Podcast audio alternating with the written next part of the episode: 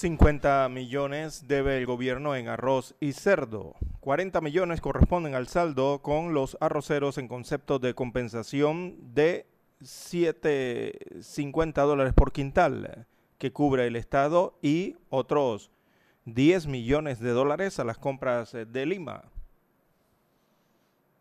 También para hoy, amigos oyentes, Procurador recibe nuevos reportes. Eh, se suman más abusos en los albergues. Ayer, diputadas eh, de la Asamblea Nacional se reunieron eh, con Javier Caraballo para hablar de los abusos de los albergues. Tras la reunión, la diputada Zulay Rodríguez dijo que aportaron tres nuevos casos y ligó la renuncia de Eduardo Ulloa de la Procuraduría con el viceministro y papá de Carla García. También exigen claridad al gobierno central en tema de las pensiones eh, de la Caja del Seguro Social. El Ministerio de Salud eh, dice que los pacientes recuperados recibirán una dosis de la eh, vacuna. El día de ayer se reportaron 542 nuevos contagios. se reportaron también 13 fallecimientos y la letalidad está en 1.7%. Amigos oyentes, también para hoy 7.2 millones de dólares destinados a emergencia ambiental. El sector privado pide planes para acelerar la reactivación de la economía en el país.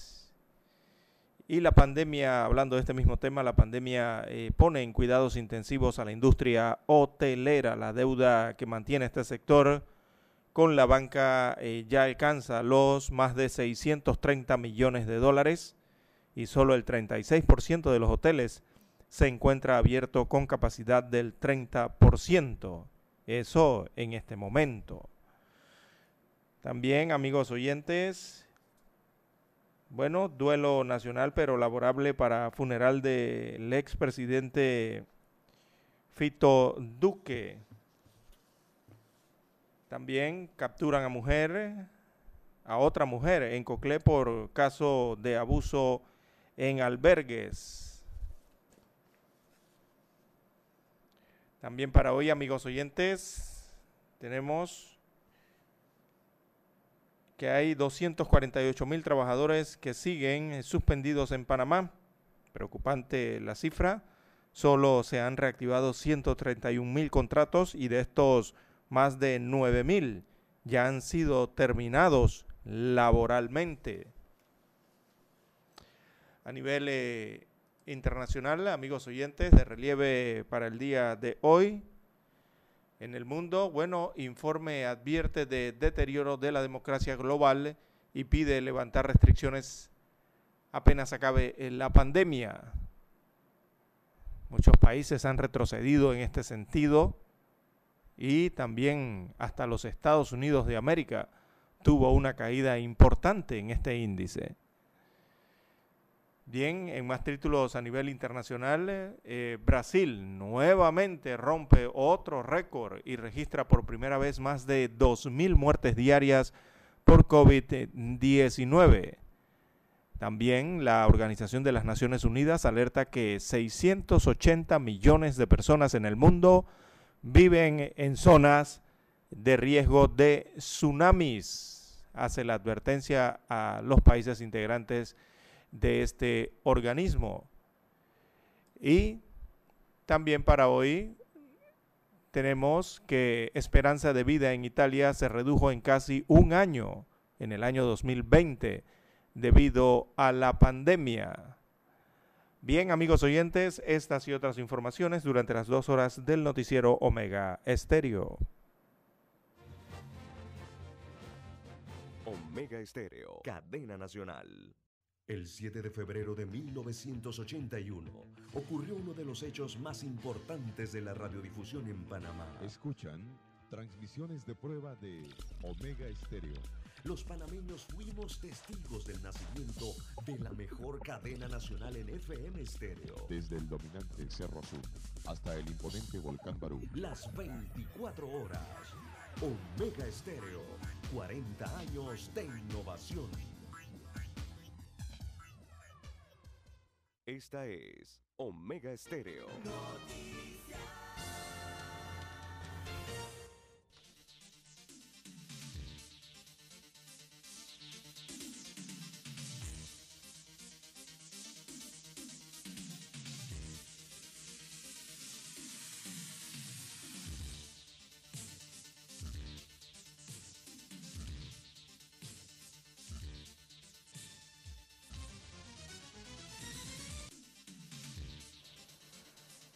Muy buenos días amigos oyentes que nos escuchan a nivel nacional a través de todas las frecuencias eh, de Omega Estéreo Panamá.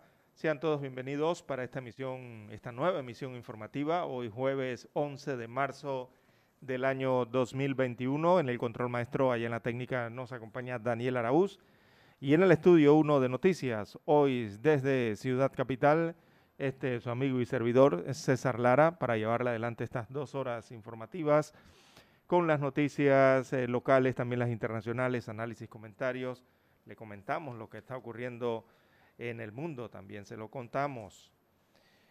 Bien, dando las gracias al Todopoderoso una vez más por permitirnos otra mañana más de vida. Así es, amigo oyente, hay que agradecer al Todopoderoso porque ya próximamente, bueno, nos eh, regalará la oportunidad de ver esa intensidad luminosa. Sí, esa que ya se asoma allí en el horizonte del territorio panameño. Bien, eh, para hoy, bueno, el Ministerio de Salud estableció disposiciones el día de ayer, según lo que se informa en horas vespertinas, y esto como parte de la estrategia para enfrentar la COVID-19 en el país. Así que se oficializa entonces colocar una sola dosis de la vacuna de Pfizer BioNTech a las personas recuperadas, las curadas, las restablecidas. Bueno, a esas personas una sola dosis de la vacuna anti-COVID y que el intervalo entonces para aplicar la segunda dosis al resto de la población será cuatro semanas después de la primera dosis. Así que la Dirección General de Salud del MINSA Veamos, la circular emitió una circular el día de ayer en la que se dictan los nuevos lineamientos del intervalo para la aplicación de la segunda dosis de la vacuna del dúo farmacéutico y eh, lo dispuesto para los pacientes recuperados. En cuanto a los recuperados, específicamente, allí las autoridades de salud o el MINSA oficializa eh, más bien explica, que eh, evaluó las recomendaciones técnicas de la mesa de asesores, esta mesa asesora de vacunas, ¿no? Las cuales indican que al aplicar la primera dosis en pacientes recuperados eh, de la COVID-19 se produce una mejor respuesta inmune que en los no infectados. Así que la medida fue comunicada a los eh, directores de hospitales estatales y también privados, todos a nivel nacional, así como al programa ampliado de inmunizaciones, por sus siglas, el PAI. El documento eh, señala que el próximo lunes eh, se aplicará la segunda dosis a los trabajadores de la salud no priorizados. Estos trabajadores de salud no priorizados eran los, son los que están en la etapa 1A y son los que hacen falta, ¿no? De la etapa 1A en cuanto a la vacunación. Así que se toma esta decisión por parte de las autoridades eh, de salud. Eh, la nueva evidencia en los pacientes recuperados eh, Eh, se basa en, son ocho artículos científicos. Esos ocho artículos científicos eh, sugieren entonces una sola dosis en pacientes recuperados. Dicen que eso es suficiente. Bueno, eh, es lo que dice la literatura científica.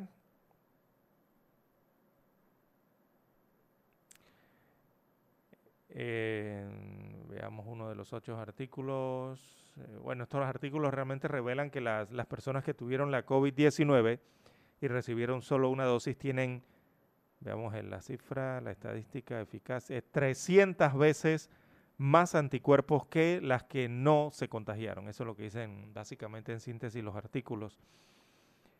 Que eh, las personas que se han restablecido y recibieron una sola dosis tienen entonces 300 veces más anticuerpos que las que no se contagiaron.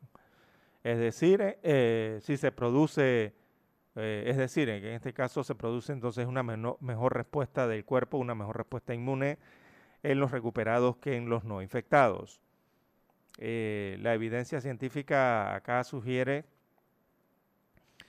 que la segunda dosis en los pacientes que ya vencieron el coronavirus pudiera afectar la respuesta inmune, inmune de, los, eh, de los anticuerpos en este caso. Así que a la altura del partido en que va la pandemia en el país, ya un año, hay que vacunar a la mayor cantidad de personas posibles. Em, se tendrán entonces 350 mil dosis adicionales. Esto sería, eh, estas 350 mil sería en el caso de, de esta vacuna Pfizer BioNTech, ¿no? Aproximadamente. Recordemos que cuántos, cuántos son los recuperados. Veamos aquí el cuadro de la estrella de Panamá para el día de hoy. 333.675 recuperados hasta el día de hoy, ¿sí? Habría más de 350.000 dosis aproximadamente, ¿no? Eh, adicionales, entonces, eh, para otras personas o para otros recuperados. En el caso, eh, bueno, se deben tomar decisiones basadas en la salud pública, es la que está tomando el Ministerio de Salud en este caso, y basados también en los pilares de la evidencia científica. Hay que decir que actualmente el Instituto Conmemorativo Gorgas de Estudios de la Salud realiza un estudio relacionado con estos hallazgos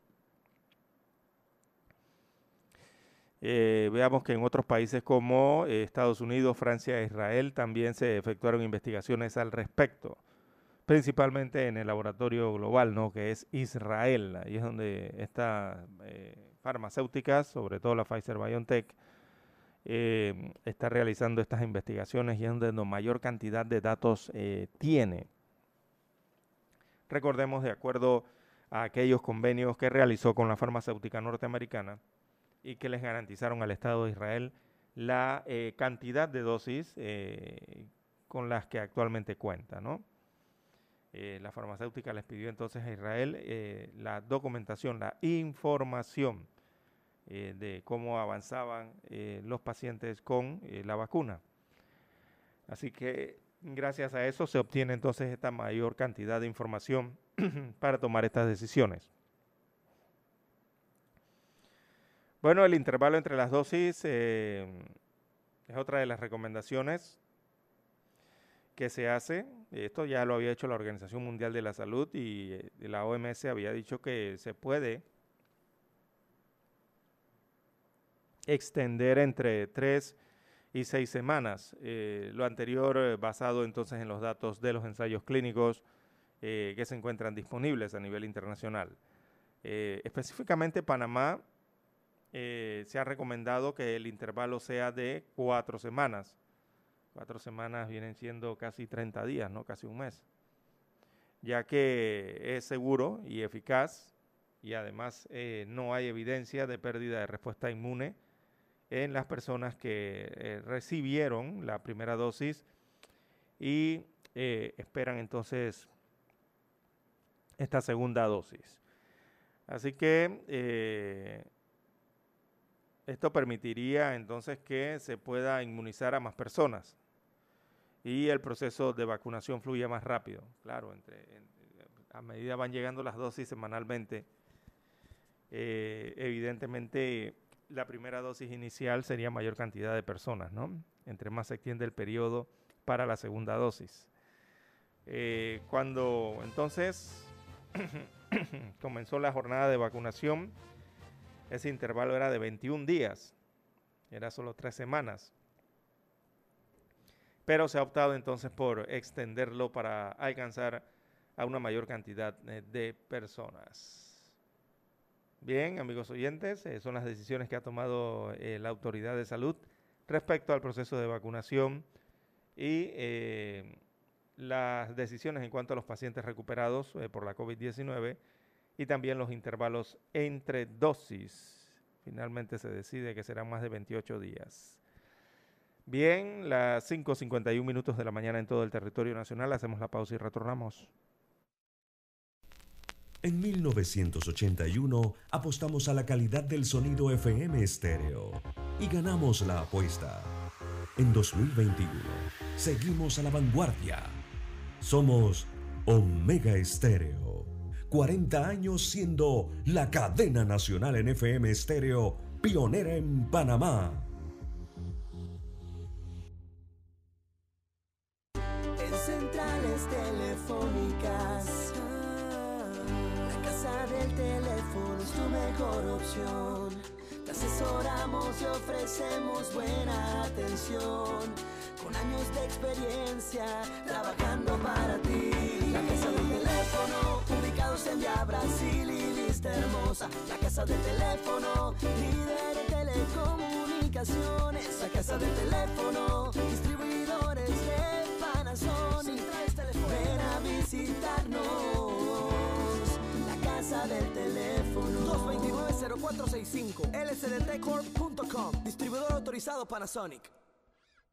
Para anunciarse en Omega Estéreo, marque el 269-2237 con mucho gusto le brindaremos una atención profesional y personalizada. Su publicidad en Omega Estéreo. La escucharán de costa a costa y frontera a frontera. Contáctenos 269-2237. Gracias. Esta es Omega Estéreo.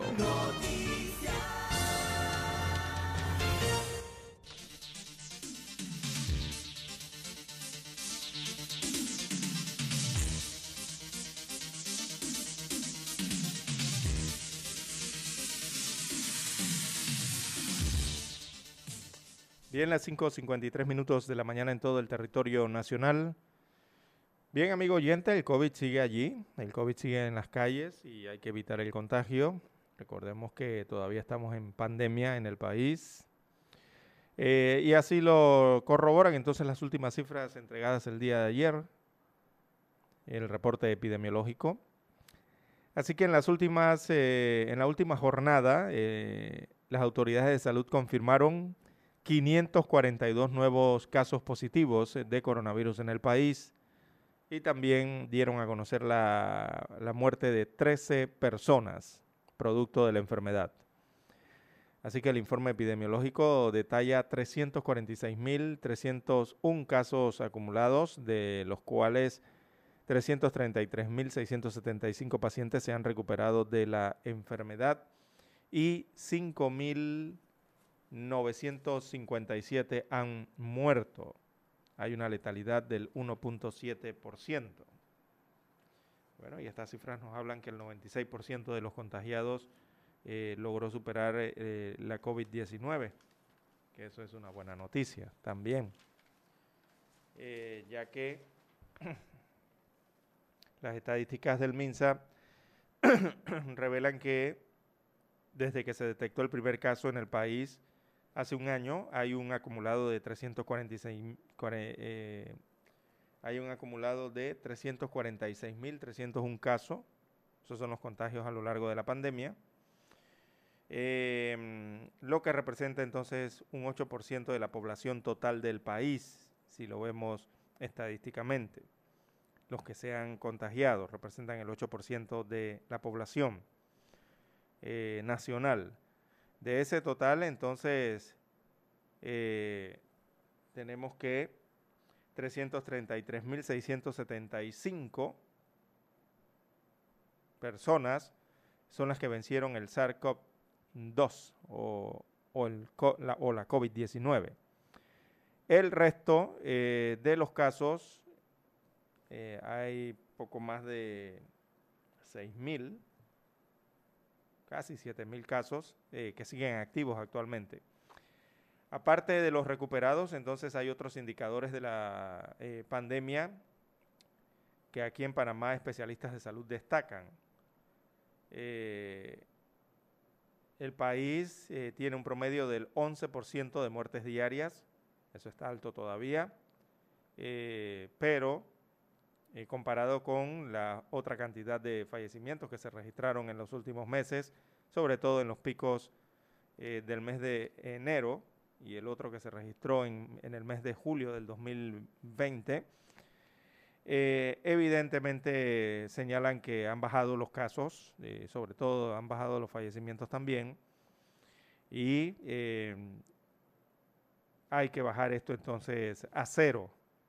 Ojalá llegue el día ese en que digamos cero fallecidos. Otro de los datos eh, que resulta interesante. Entonces el de los hospitalizados está por debajo eh, de mil hospitalizados. A la fecha, recordemos, hay 6.669 casos activos, eh, de los cuales 5.822 están en aislamiento domiciliario, recibiendo allí tratamiento en sus residencias, y otros 847 están en hoteles hospitalizados. Ahí están alojados. También hay 107 personas en unidades de cuidados intensivos, sigue bajando esa cifra, que es importantísimo. Eh, y entonces se recomienda el tema de colocar una sola dosis. Nuevamente se reitera que se va a eh, establecer esa estrategia para el país. Así que siguen las tendencias a las bajas, sobre todo en el tema de los hospitalizados y las unidades de cuidados intensivos. Eh, esto es muy diferente entonces a los más de 800 hospitalizados y a los más de 1.000 y 2.000 hospitalizados eh, que escuchamos en meses anteriores, ¿verdad? Eh, porque en esta ocasión entonces sí están bajando las cifras. En octubre, noviembre del año pasado, escuchábamos de cantidades altas, de 800 hasta 1000 hospitalizados, pero la cifra no bajaba, se mantenía en diciembre, en enero y volvía a subir. Eh, ahora sí ha bajado de esa cantidad y eso es importante.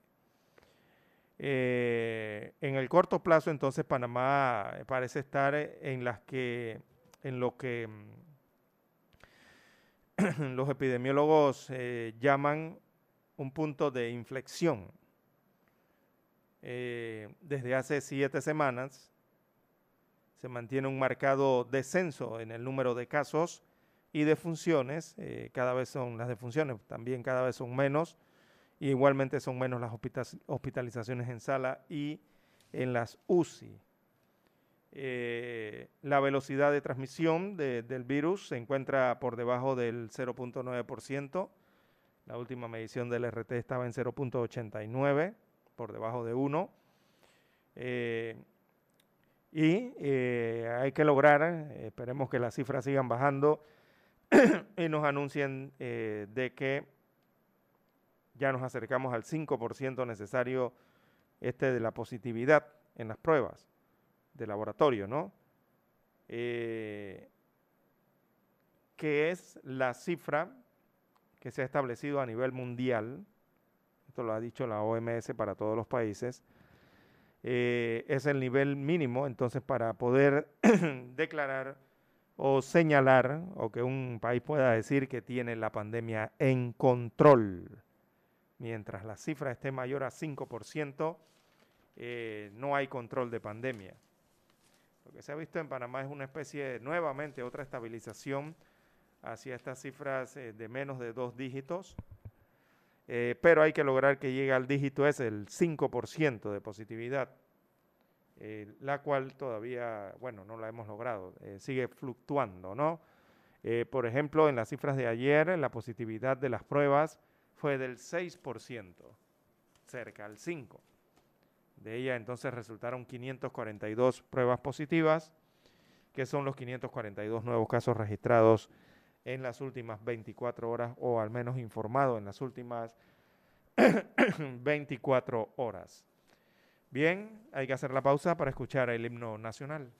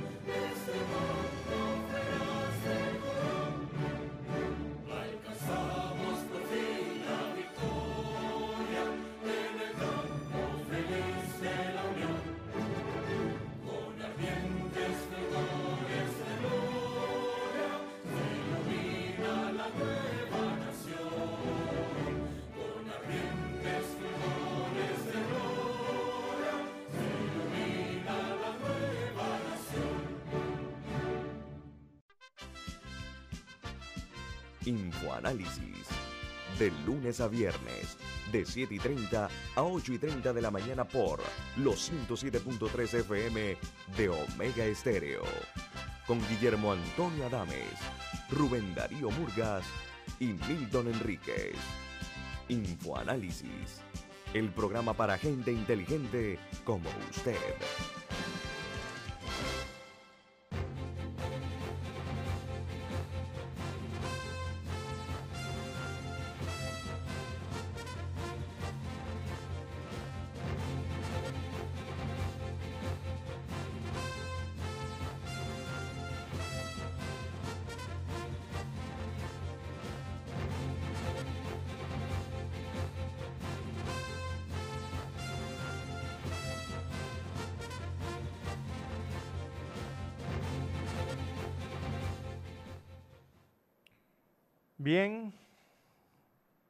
Ahora sí vacunaron a Venancio.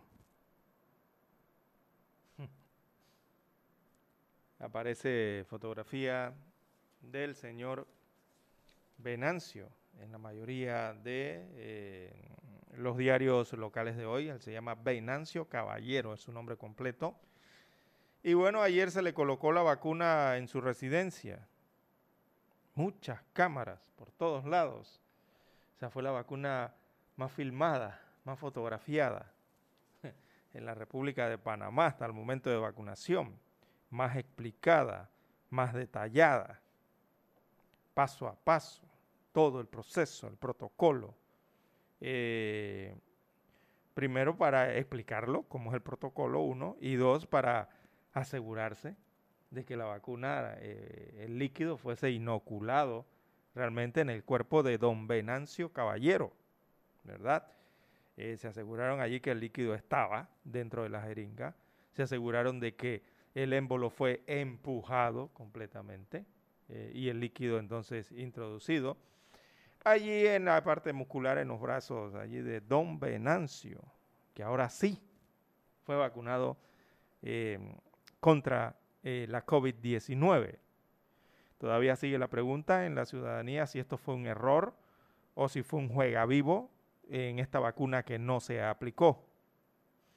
Eh, y esto, bueno, dentro del proceso de vacunación que empezó hace, hace un mes y va para dos meses ya este proceso de vacunación, eh, se ha visto envuelto entonces eh, en este nuevo escándalo y esta vez dirigentes de pacientes eh, piden a las autoridades investigar y castigar si se incumple con las jornadas de vacunación.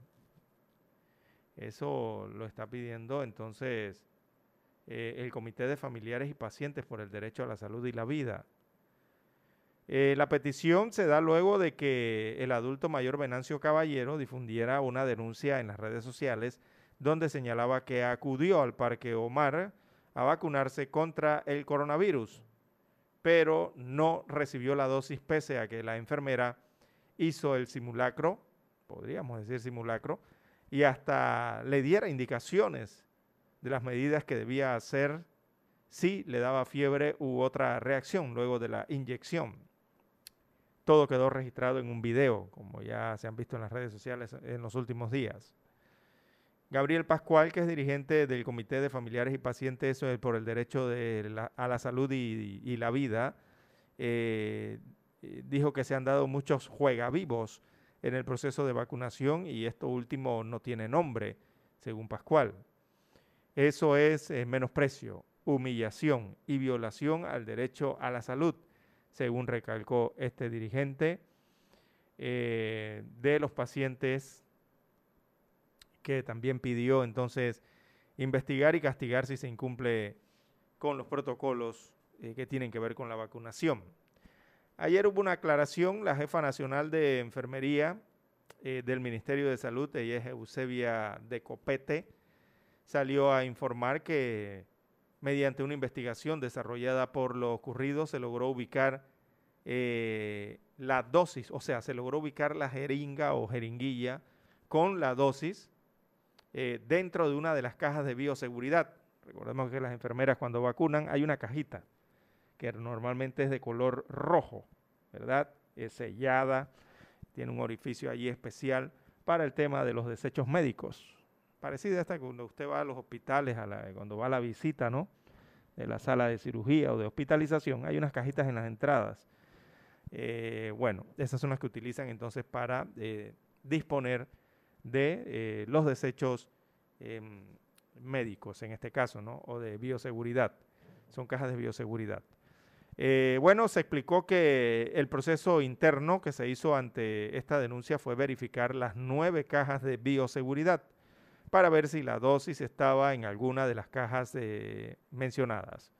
En efecto, según Copete, la dosis que se iba a aplicar estaba en la jeringa. La dosis apareció en la caja, según dijo Copete. Abro comillas, le cito. Dice la enfermera eh, la jefa de enfermeras a nivel nacional dijo, abro comillasito, no hubo malicia ni mala intención. La enfermera relacionó el fin de su orientación con el fin de la inyección y la tiró sin darse cuenta. Cierro comillas. Dice Copete que es lo que hizo la enfermera eh, que fue captada en el video en medio de esta situación. Así que en horas de la tarde, eh, ayer eh, se llevó a cabo entonces en la residencia de eh, el señor Venancio Caballero su inoculación. Así que muchas cámaras, repito, en cuanto a todo el proceso que resultó de la vacunación para este ciudadano. Ahora bien, queda la gran incógnita y la gran pregunta. Eh, ¿Habrá ocurrido esto en otras ocasiones? Por lo menos en esta, tomaron las nueve cajas eh, de bioseguridad, que suponemos son las nueve cajas de esa jornada, de ese día, y encontraron entonces esta dosis dentro de las nueve. Eh, no se explicó si en días anteriores, bueno, no sabemos si en días anteriores o semanas, bueno, por lo menos aquí fue en el vacuno, vacunotón o o este auto rápido que está en el Parque Omar, que se habilitó desde el día viernes, sábado, domingo y lunes. El hecho este ocurrió el día lunes. Eh, no sabemos si, bueno, queda la pregunta allí para la historia, ¿no? Si habrá ocurrido lo mismo con algún otro paciente o no. Bien, eh, es lo que ha ocurrido entonces eh, con Venancio Caballero. Venancio Caballero es educador, jubilado. Así que recibió su primera dosis de la vacuna Pfizer BioNTech después de toda esta polémica. Bien, en el circuito 88, ya que estamos hablando de este circuito, eh, se han aplicado más de 9.000 dosis de la vacuna, 9.883 fue la cifra dada ayer Em, de la inoculación entonces en el circuito 88 a adultos mayores de 60 años de edad, en lo que fue la primera jornada de vacunación. Eh, este proceso continúa, recordemos, en este circuito hasta el 14 de este mes y eh, solo se, se, reportaron ayer tres eventos con pacientes, los cuales fueron atendidos de forma inmediata eh, por el personal que se encuentra allí para controlar y prevenir estas reacciones, ¿no? Eh, a causas de la vacuna. Así que la vacunación continúa. Eh, a los encamados también, las personas con discapacidad que están encamadas y los profesionales de la salud en las clínicas privadas, basados en la cantidad eh, que se va recibiendo en el país de, de vacunas por parte de la fábrica de Pfizer y su aliado BioNTech. También eh, llegó al país, eh, recordemos, las 40, eh, más de 42 mil dosis de vacuna van a ser utilizadas entonces en la primera dosis en los circuitos 88 y 810. El 810 es el circuito que continúa.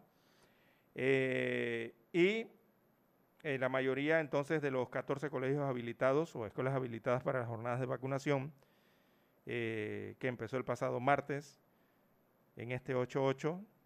Recordemos que esas vacunaciones les informan a los, a los citados, inician a las 7 de la mañana en punto. Así que este es el segundo circuito donde arranca, se, da el proceso de vacunación. El primero fue San Miguelito, donde según el reporte, veamos la cifra, eh, se vacunaron 48.827 personas. Bueno, las autoridades de salud eh, están planeando hacer una vacunación eh, simultánea en la siguiente fase que viene, en, el, en, los dos siguientes circuitos que vienen. sería una vacunación simultánea. Vamos a hacer una pausa y le contamos de qué circuitos se trata. Esta es Omega Stereo.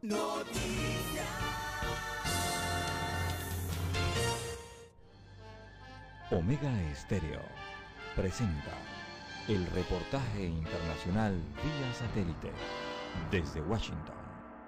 El doctor Anthony Fauci expresó optimismo cauteloso respecto a las cifras que se están manejando.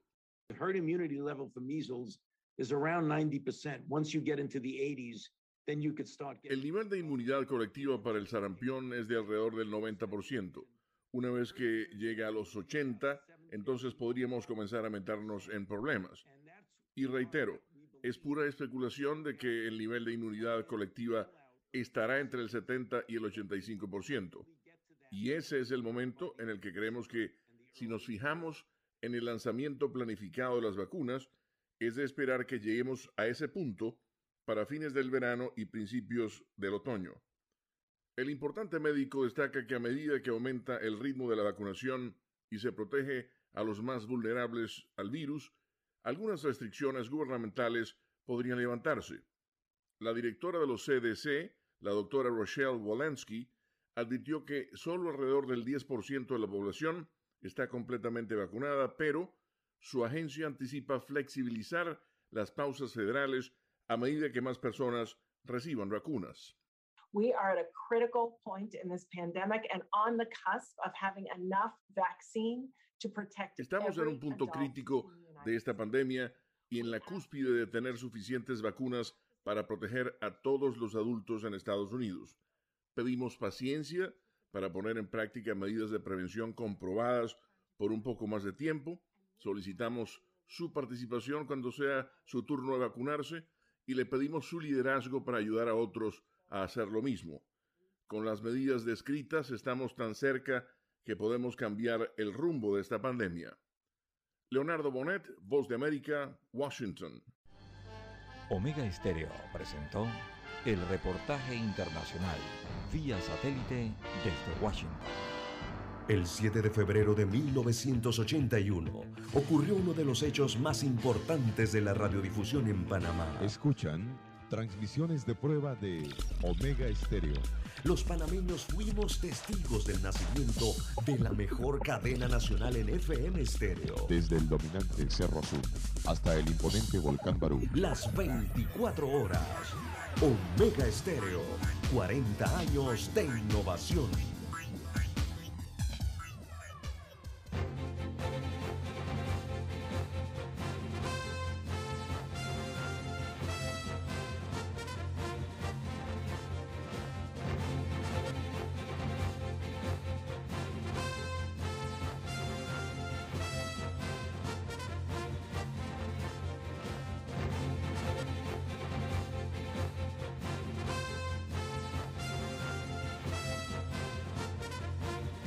Amigos oyentes, las 6.17, 6.17 minutos de la mañana en todo el territorio nacional.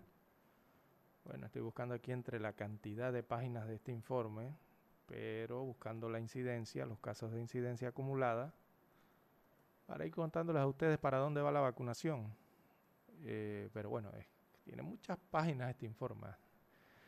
Bueno, eh, amigo oyente, eh, como les contamos antes del cambio, comercial, eh, se evalúa una inmunización en, circuitos al mismo tiempo.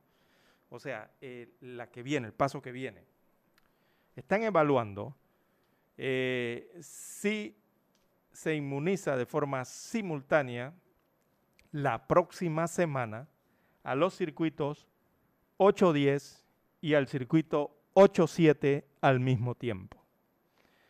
Así que el circuito 810 comprende los corregimientos de 24 de diciembre, Las Garzas, Mañanitas, Pacora, Pedregal, San Martín y Tocumen. Mientras que el circuito 87 abarca los corregimientos de Ancón, Bellavista, Betania, Caledonia, Curundú, El Chorrillo, Pueblo Nuevo, San Felipe y Santa Ana. Las autoridades de salud entonces analizan inmunizar contra la COVID-19 en ambos circuitos de forma eh, simultánea. Se está analizando. Eh, se subraya entonces que el quinto lote de vacunas llegado, eh, que llegó el pasado miércoles, ayer miércoles, con 42.210 dosis, se utilizará para completar el proceso del circuito 88 primero y para arrancar en el circuito 810. No obstante, manifestó que se está evaluando inmunizar tanto el 87 como el 810 al mismo tiempo.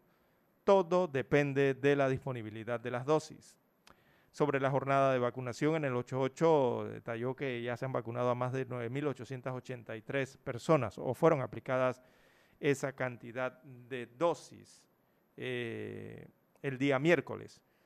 Y bueno, 9.000 es una cifra muy buena en vacunación para un solo día, de 7 a... ¿Qué hora es, don Dani?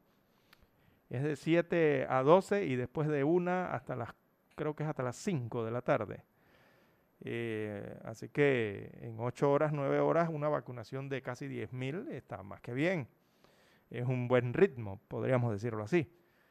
Así que eh, fue lo que se realizó ayer en el circuito 88 y eh, se analiza entonces inmunizar con la decisión que ya se ha tomado entonces de la una sola dosis para lo que son los pacientes recuperados. Evidentemente van a esa dosis adicional que debe guardarse eh, será destinada entonces para el grupo de los primeros inmunizados en el resto de los circuitos.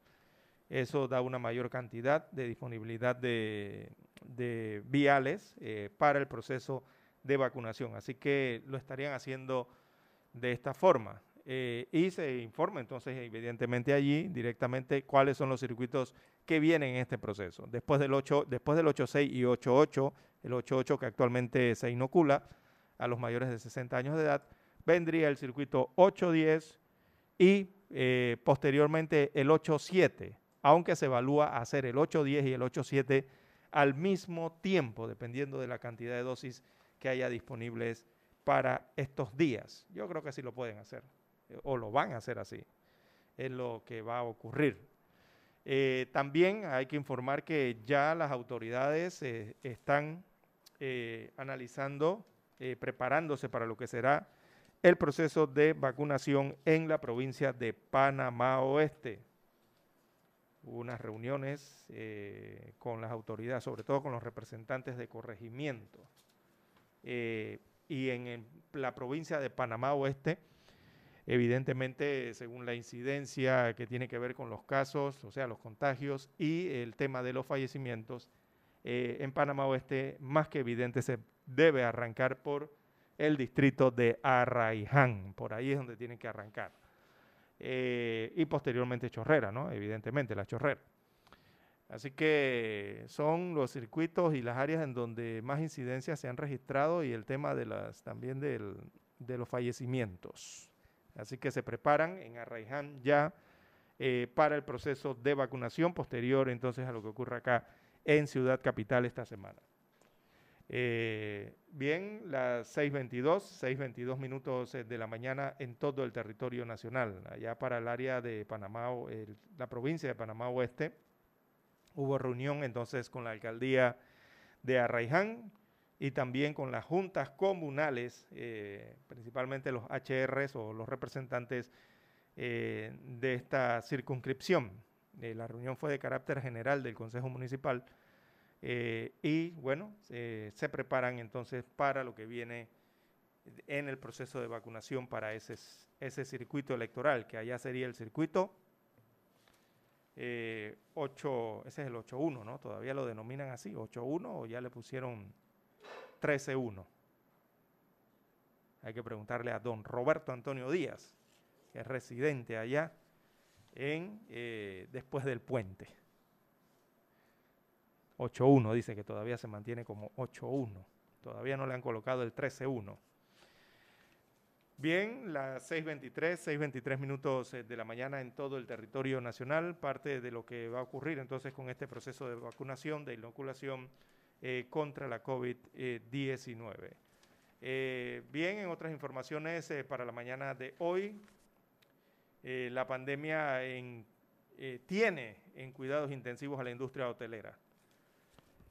han tenido muchos problemas en este sector de la economía. hay más de 630 millones de dólares. Hasta ese nivel alcanza entonces la deuda que mantiene el sector hotelero con los bancos. Eh, y se calcula que menos del 40%, están por el 30-35% de los hoteles, eh, eh, son los que han abierto hasta el momento y han abierto con una capacidad limitada, ¿no? De, en base a las regulaciones del Ministerio de Salud. creo que la regulación llega hasta un 30%. Así que la Autoridad de Turismo de Panamá, a quien se le ha consultado en las últimas horas, ellos alegan que está en marcha un programa de 300 millones de dólares como garantía para reestructurar la deuda que mantiene, eh, mantienen los propietarios o mantiene la industria hotelera con la otra industria bancaria. ¿no? Eh, em, evidentemente aquí viene la apertura, eh, la apertura va a ser, va a ser completa, los indicadores, la tendencia de los indicadores está indicando que precisamente eso, ya viene la apertura económica del país, eh, y los hoteleros están pidiendo que se abra por completo eh, también lo que son la industria de los eventos. Recordemos que todo eso va concatenado eh, con el turismo, ¿no? Y la industria hotelera, la industria de eventos y otros que indirectamente se benefician de, esta, de estas actividades.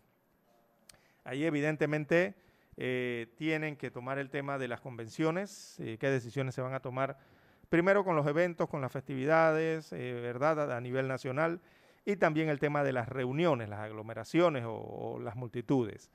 Eh, porque entraría el tema de las convenciones. Recordemos que muchos hoteles de estos cuentan con salas de convenciones, eh, porque de lo contrario, entonces no se va a poder competir con otros destinos.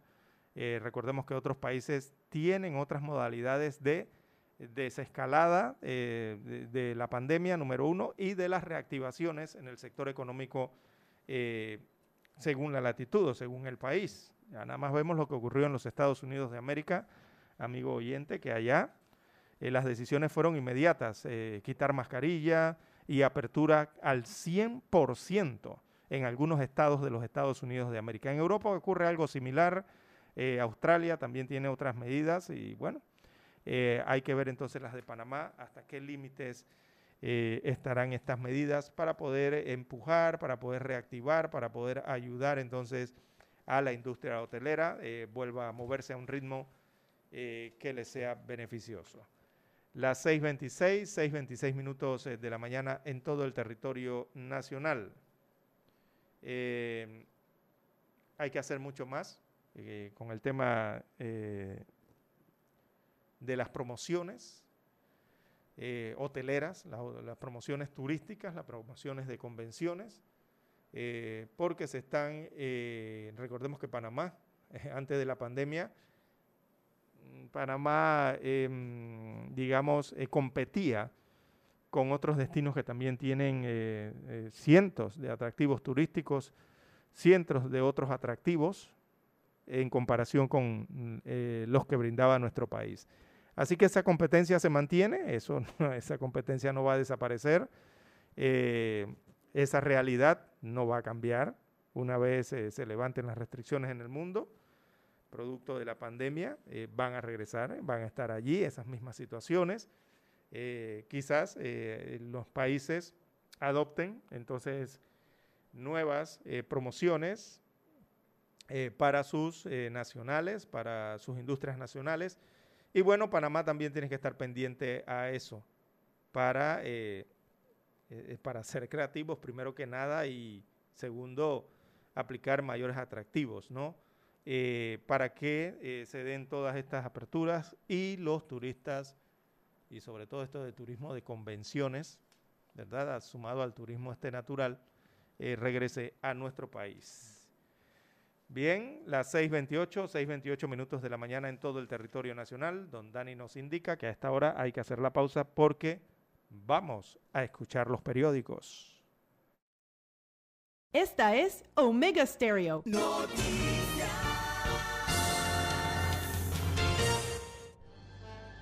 Omega Stereo presenta el reportaje internacional vía satélite desde Washington. La Organización Panamericana de la Salud, OPS, advirtió que los nuevos casos de COVID-19 continúan disminuyendo aquí en América del Norte, pero que en América Latina las infecciones continúan aumentando, particularmente en Brasil, donde un resurgimiento ha provocado muertes diarias a nivel récord. La situación en Brasil es un recordatorio de la amenaza de un resurgimiento del virus. Las áreas más afectadas por el coronavirus en el pasado siguen siendo vulnerables a la infección en estos momentos, dijo la directora de la OPS, Carissa Etienne, en una sesión informativa. Etienne informó que los casos están aumentando en casi todos los estados de Brasil y que el estado de Amazonas particularmente está especialmente afectado. Una nueva variante descubierta por primera vez a fines de 2020 ha provocado un aumento de nuevas infecciones en ese departamento que han abrumado al sistema de atención médica, el cual continúa experimentando una escasez generalizada de suministros médicos, incluyendo oxígeno. Brasil informó este jueves un récord de 1.972 muertes por COVID-19 en 24 horas. Brasil tiene el segundo mayor número total de muertes detrás de Estados Unidos. Según la OPS, con sede aquí en Washington, Estados Unidos y Canadá continúan viendo una caída en los nuevos casos de COVID-19. Alejandro Escalona, Voz de América. Omega Estéreo presentó el reportaje internacional vía satélite desde Washington. Omega Estéreo, la radio sin fronteras. Problemas de tierra, accidentes graves, reclamos a aseguradoras, incumplimientos de contratos, reclamos de herencias, todo asunto civil y penal, consulte al 6614-1445. Ahora contamos con el servicio de asesoría, confección de pliegos de cargos, impugnación y defensa en materia de contrataciones públicas. 6614-1445. En 1981 apostamos a la calidad del sonido FM estéreo. Omega. En 2021 seguimos a la vanguardia. Esta es la generación Omega. Somos Omega Estéreo. 40 años siendo la cadena nacional en FM estéreo, pionera en Panamá. Presentamos Escuchando el periódico. los titulares de primera plana de los diarios locales de hoy.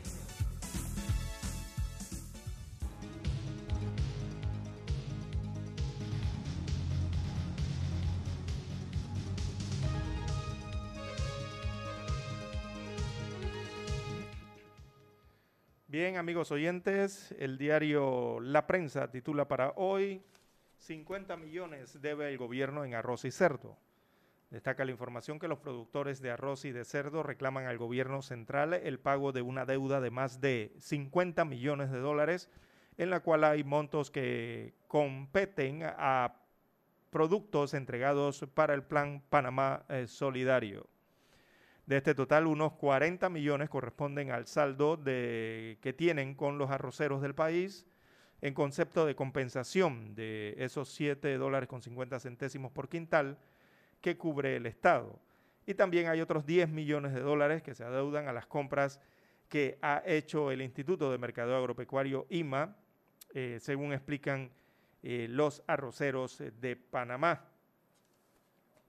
En otros títulos del diario La Prensa, Procurador recibe nuevos reportes, se suman, se suman más ca- casos de abusos en los albergues. Eh, ayer las diputadas eh, de la Asamblea Nacional, varias diputadas, se reunieron con el procurador encargado Javier Caraballo para hablar de los abusos en los albergues. Tras la reunión, la diputada Zulay Rodríguez eh, dijo que aportaron tres nuevos casos y ligó la renuncia de Eduardo Ulloa de la Procuraduría con el viceministro y papá de Carla García, según destaca hoy en su colgado el diario La Prensa respecto a este titular, Procurador recibe nuevos reportes. También exigen claridad al gobierno en el tema de las pensiones, este es el que tiene que ver con las jubilaciones y pensiones del Seguro Social. Así que el presidente de la Cámara de Comercio, Jean-Pierre Legnadier, exigió claridad al gobierno en el tema de las pensiones al plantear una posición de no hacer reformas paramétricas. Debemos saber de cuánto tendría que ser el aporte que va a hacer el Estado y cómo va a lograr los ingresos para cubrir esos aportes sin afectar las inversiones que tiene que hacerse anualmente, dijo Legnadier. Esto refiriéndose a la posición del Estado de no hacer reformas paramétricas o no incluir estas eh, eh, reformas paramétricas en el diálogo. Bien, 7.2 millones de dólares destinados a emergencia ambiental. Esto es lo que tiene que ver con el huracán ETA. Así que a la fecha solo constan compras por 7.2 millones de dólares para mitigar la emergencia causada por el coletazo que recibió Panamá del huracán ETA. En noviembre del año 2020, el gobierno central aprobó 100 millones de dólares para enfrentar los daños. Cuatro meses después, no se publican los contratos eh, del Ministerio de Obras Públicas. Bien, el MINSA dice los pacientes recuperados recibirán una dosis eh, de la vacuna. Así que es la decisión que ha tomado el Ministerio de Salud. Estableció dos disposiciones el día de ayer. Veamos las dos disposiciones. Eh, estaban como parte de la estrategia para afrontar entonces la COVID-19. La primera es colocar una sola dosis de la vacuna Pfizer BioNTech a las personas recuperadas de la COVID-19 y que el intervalo para aplicar la segunda dosis al resto de la población será cuatro semanas después. Estas son las dos decisiones que ha tomado entonces el Ministerio de Salud el día de ayer. De paso, también el diario La Prensa tiene las estadísticas de la COVID-19, los datos hasta el 10 de marzo del 2021. Veamos estos datos generales. 346.301 casos totales a lo largo de la pandemia, a lo largo de este año de pandemia. De ellos eh, destaca el cuadro que hay 542 casos nuevos, esto en la última jornada, o los reportados el día de ayer. El cuadro establece 5.957 fallecidos eh, eh, totales y 11 fallecimientos en el día. A esos 11 fallecimientos en el día hay que sumarle dos decesos rezagados. En total son 13 eh, los fallecidos reportados el día de ayer oficialmente. 11 de las últimas 24 horas y dos eh, defunciones que vienen rezagadas, estas que investigan ¿no? y las oficializan posteriormente. También 8.897 eh, fueron las pruebas del día. Eh, hubo un 6% de positividad de esas pruebas. Esas fueron las que arrojaron los 542 eh, nuevos contagios. 1.7 destaca el cuadro, es la letalidad. 107 hospitalizados destaca 107 hospitalizados. Estos deben ser los que están en la UCI, la unidad de cuidados intensivos, porque seguidamente destaca también que hay 740 hospitalizados en sala. Así que 740 en sala y 107 en UCI. Importante ese deceso en la UCI. Bueno, y las dosis aplicadas, eh, de acuerdo al vacunómetro, dice la prensa, fueron 224.765 eh, personas que fueron inoculadas eh, con la vacuna anti-COVID.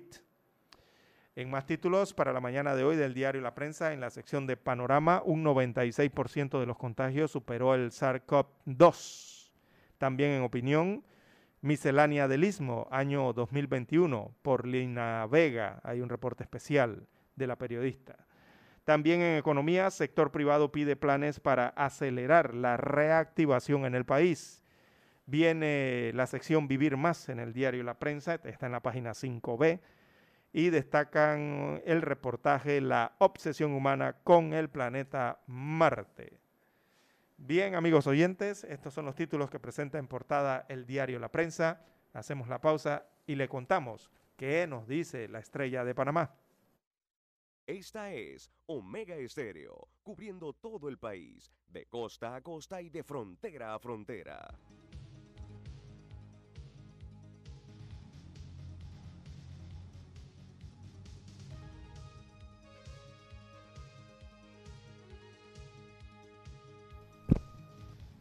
Bien, las 6:38 minutos. La decana de la prensa nacional, la estrella de Panamá, titula hoy: La pandemia pone en cuidados intensivos a la industria hotelera. Aparece fotografía de Annette Cárdenas, que es hotelera, acompañando este titular. Y destaca el reporte que la deuda que mantiene el sector con la banca alcanza los 630 millones eh, de dólares y solo el 36% de los hoteles se encuentran abiertos con una capacidad del 30% en este momento. La Autoridad de Turismo de Panamá, por sus siglas ATP, alega que está en marcha un programa de 300 millones de dólares como garantía para reestructurar la deuda. Anet Cárdenas eh, eh, dijo en este reportaje, abro comillas, le cito, necesitamos que se abra la industria de eventos, convenciones o de lo contrario no vamos a poder competir con otros destinos. Cierro comillas, es lo que dice eh, Anet Cárdenas. También para hoy el diario La Estrella de Panamá destaca los reportajes Descuida, yo te cuido, que es la cruda realidad del sistema de cuidados a los adultos mayores, un reportaje especial en la página 4B. En la 2B vemos en plana entonces el título La participación femenina a través de la historia del arte desde la Edad Media, reportaje interesante. También para hoy nuevas detenciones, diputadas amplían denuncias por caso albergues. Así que la Procuraduría detuvo a una mujer en la provincia de Coclé e inspeccionó a la CENIAF. Así que las diputadas de la Comisión de la Mujer, eh, la Niñez, la Juventud y la Familia de la Asamblea Nacional, según se observa en la fotografía, visitaron al procurador encargado y ampliaron allí la denuncia por abusos a menores. También eh, hay duelo nacional, pero laborable para el funeral del ex vicepresidente Fito Duque. La decisión se toma por consejo de gabinete. En gastronomía, bueno, la cocina sostenible, el reciclaje y el desarrollo del sector agropecuario. Reportaje en la página verde del diario La Prensa, eh, La Estrella, perdón, que es la plana 5B. Eh, también en política no hay voluntad para una constituyente. Aparece fotografía de Rómulo Rooks, presidente del Cambio Democrático. Él alega que la recolección de firmas para una constituyente es porque ni en la Asamblea Nacional ni en el órgano ejecutivo hay voluntad para hacerla. La fotografía principal del diario La Estrella de Panamá muestra al 10 ¿Cuál es el 10, don Dani? bueno, muestra la camiseta número 10 de Messi en la camiseta del Barcelona. ¿Por qué? Ponen a Messi de espalda con el 10 y bueno, el balón huyéndole prácticamente porque quedaron fuera. ¿Sí? El Barcelona, ahí aparece el astro argentino Lionel Messi y bueno, ha quedado eliminado de la Champions League al empatar 1-1 con el club parisino Paris Saint-Germain. Así que Messi anotó el tanto del equipo catalán eh, del empate y el, también el tanto que necesitaba, uno de los, de los cuatro que necesitaba para poder hacer el milagro, ¿no? En París. Y bueno, también falló un penal. Ese penal se lo paró el amigo aquí, el vecino costarricense, don Dani, ¿cómo es que se llama el portero del Paris Saint Germain? Que estuvo en el Real Madrid. Keylor Navas, dice Don Dani, que es la enciclopedia en fútbol aquí. Keylor Navas le paró ese penal a Lionel Messi. Así que Messi se une a Cristiano Ronaldo, que el martes quedó fuera del torneo en vista de que su equipo, la Juventus, fue también eliminado. Bien, el cuadro COVID-19 de la Estrella de Panamá, los datos se los leemos rapiditos, 346.301 casos confirmados, 5.957 fallecidos, ayer fallecieron 11 eh, pacientes en la jornada y hay que sumarle dos eh, muertes rezagadas, que en total hacen 13 oficializadas el día de ayer. 542 eh, son los casos nuevos, o sea, los nuevos contagios, y 333.675 son los curados, restablecidos o las personas recuperadas. Bien, son los títulos que presenta el diario La Estrella de Panamá. Hacemos la pausa y les contamos las noticias del diario Metro Libre.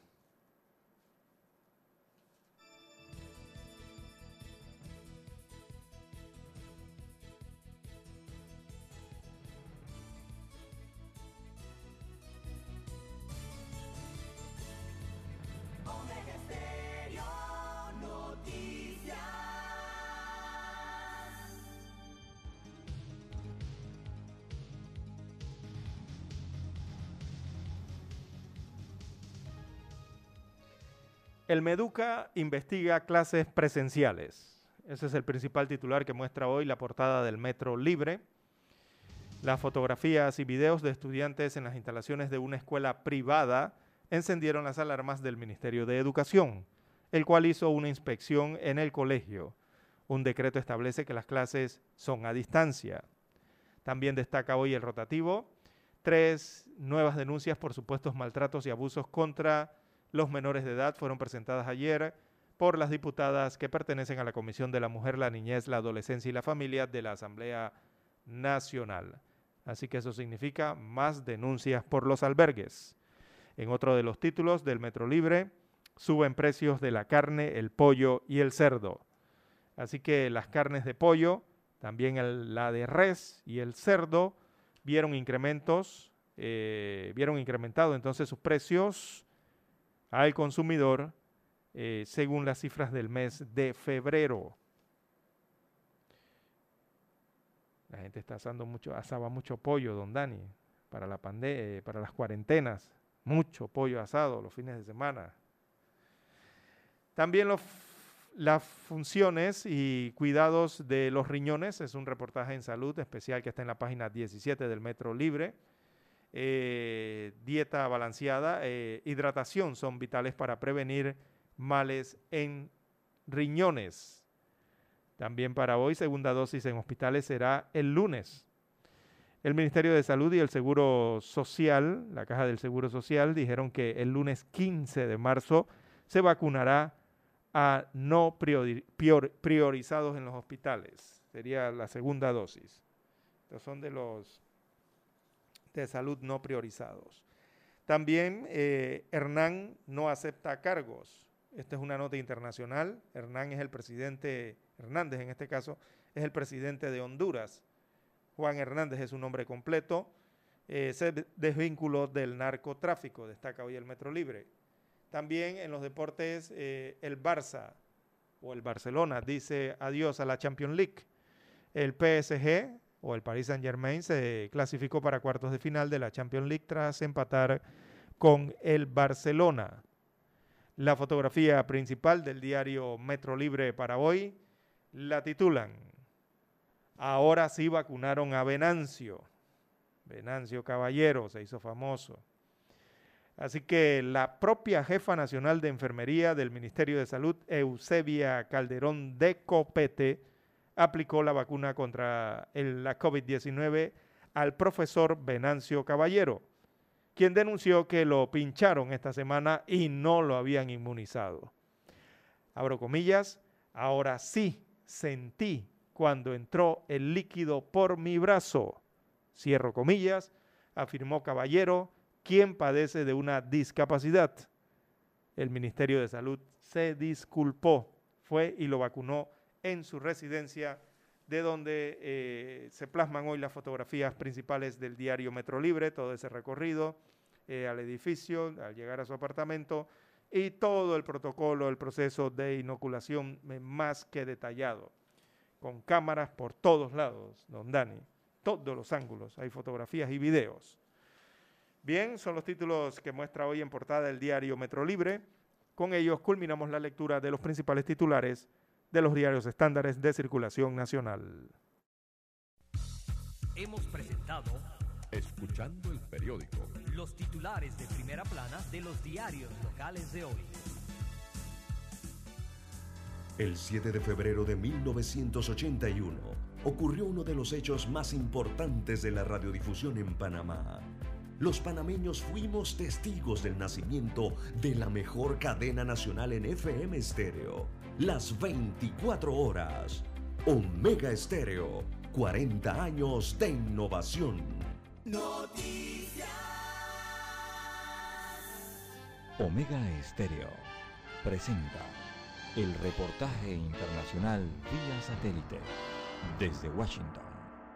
Luego de la mediación de la Iglesia Católica y la Defensoría del Pueblo, la comunidad indígena de Consuelo Bajo del Carmen de Atrato, en el departamento de Chocó, en el Pacífico colombiano, dejó en libertad a un escuadrón del Ejército de Colombia conformado por ocho soldados y un comandante que habían sido retenidos por la Guardia Indígena, al considerar que las tropas ingresaron ilegalmente al territorio ancestral y por el presunto hostigamiento a la población civil, como afirmó a la prensa el gobernador indígena Alfonso Queregama. Ellos saben muy bien que para entrar en nuestro territorio tenemos que ser al menos consultados y eso al no hacer caso los militares se genera zozobra, desplazamiento. En la zona se presentan operativos militares contra el grupo paramilitar al servicio del narcotráfico denominado Clan del Golfo y contra el ELN, por lo que el ministro de Defensa Diego Molano rechazó la retención e indicó en su cuenta de Twitter que nadie puede obstaculizar la fuerza pública en cumplimiento de su función constitucional, mientras que el general Juvenal Díaz, comandante de la séptima división del ejército denunció ante la fiscalía el hecho como un secuestro. Proceden a amarrarlos, a humillarlos, a quitarles el armamento, lo que se configura en un presunto secuestro. Por su parte, el alto consejero para la Seguridad Nacional, Rafael Guarín, también en su cuenta de Twitter fue más allá y acusó a los indígenas de estar al servicio del narcotráfico. Indígenas secuestradores de soldados son parte de red de valor de narcotráfico, delincuentes que se amparan bajo jurisdicción indígena convertida en garantía de impunidad. Pese a que los militares fueron entregados en aparente buen estado de salud, fueron sometidos a exámenes médicos para establecer sus reales condiciones. Manuel Arias Naranjo, Voz de América, Colombia.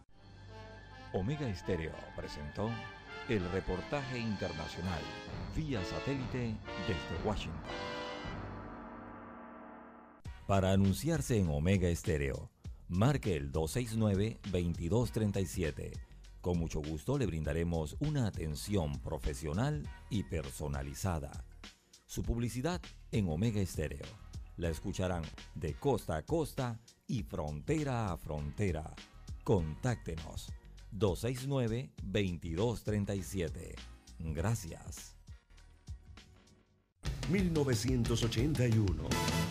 2021 ya han transcurrido cuatro décadas y Omega Estéreo cumple 40 años de ser la primera cadena nacional 24 horas en FM Estéreo.